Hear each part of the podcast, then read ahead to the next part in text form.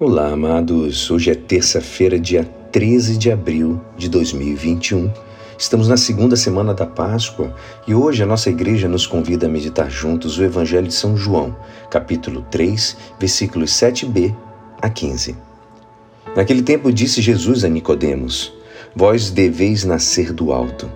O vento sopra onde quer e tu podes ouvir o seu ruído mas não sabes de onde vem, nem para onde vai.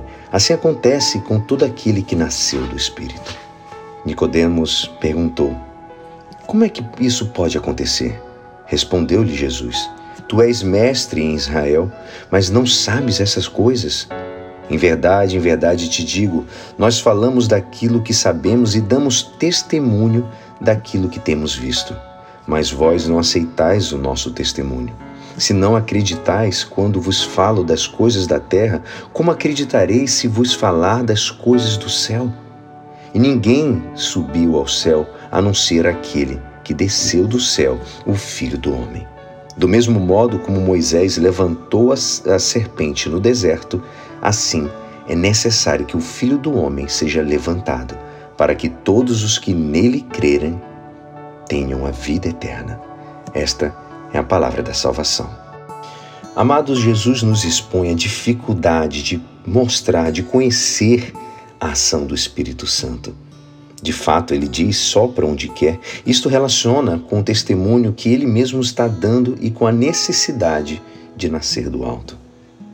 O Senhor diz com claridade: é necessária uma nova vida para poder entrar na vida eterna, uma transformação da tua vida.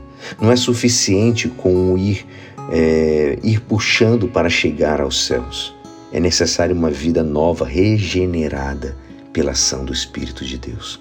A nossa vida profissional, familiar, esportiva, cultural, lúdica e, sobretudo, de piedade tem que ser transformada pelo sentido verdadeiro cristão e pela ação de Deus.